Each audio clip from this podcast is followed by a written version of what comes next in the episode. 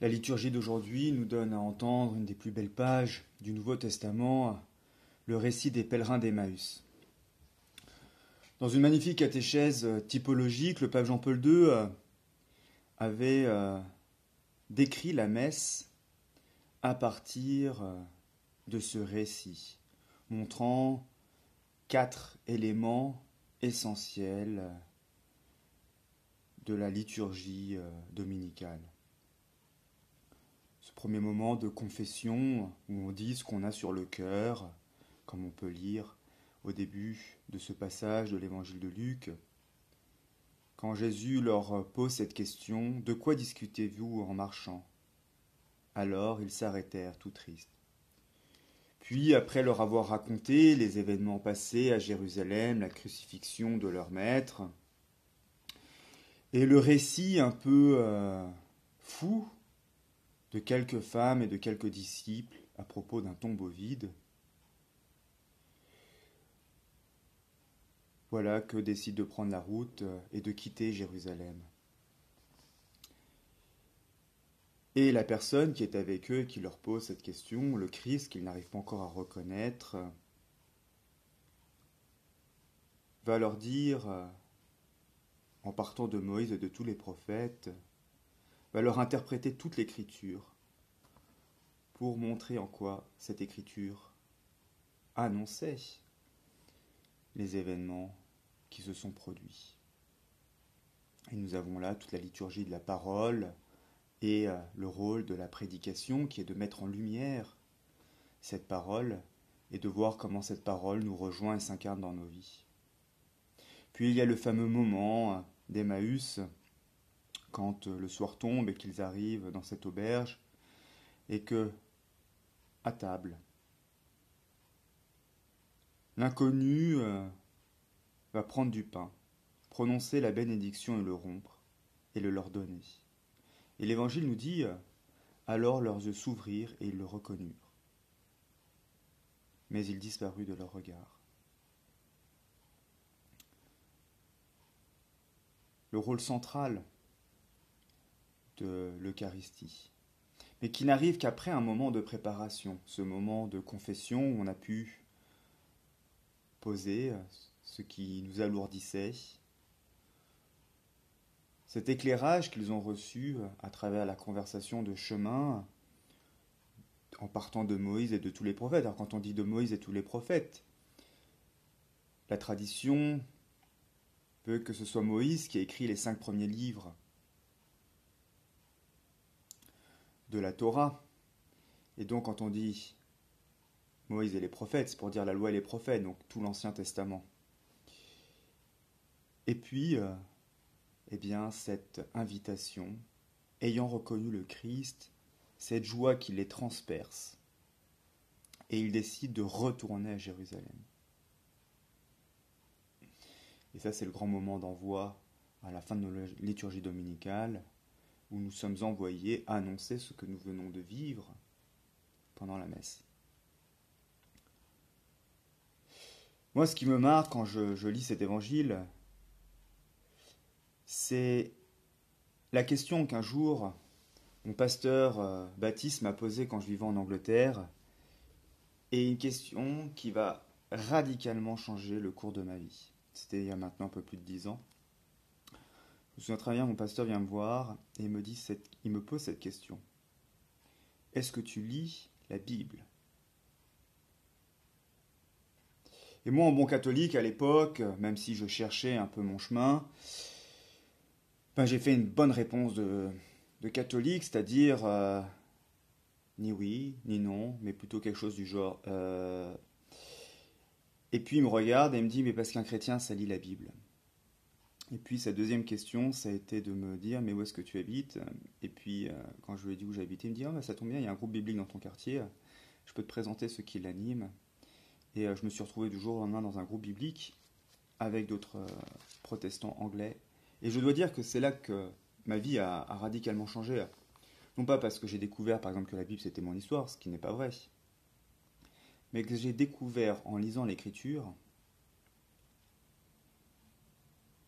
comment le Christ n'avait cessé de me rejoindre dans ma vie. et moi qui me posais la question du sens de ma vie, eh bien là, du coup, les choses prenaient sens par cet éclairage qu'apportait la Bible.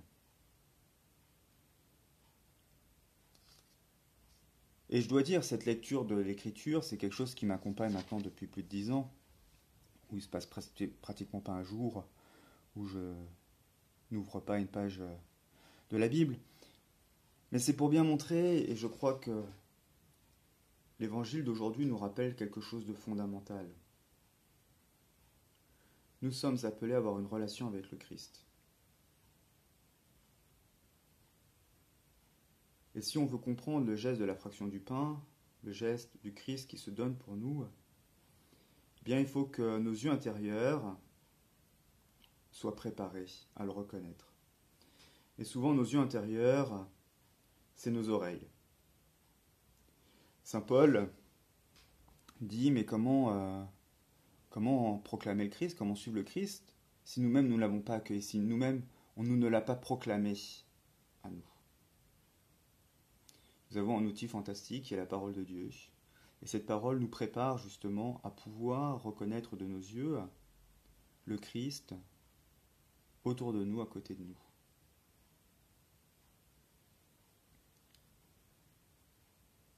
Lire l'écriture, ça casse un peu nos idées préconçues sur Dieu, ça casse ce qu'on croit savoir, et ça nous remet dans le bon chemin, celui de disciple.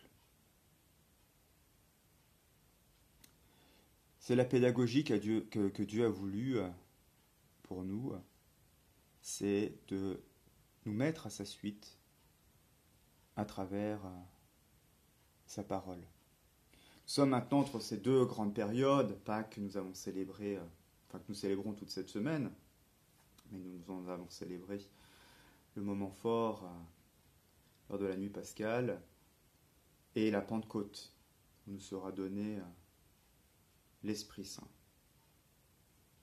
Et c'est très intéressant de mesurer ces deux fêtes. La Pâque juive symbolise le passage, le passage de la captivité à la libération. Et la Pentecôte, Chouvot,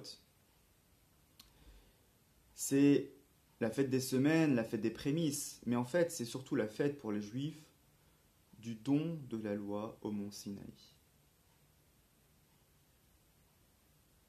l'incarnation de Dieu dans l'étape de la loi, dans sa parole. Et nous sommes comme les Juifs dans ces deux moments-là.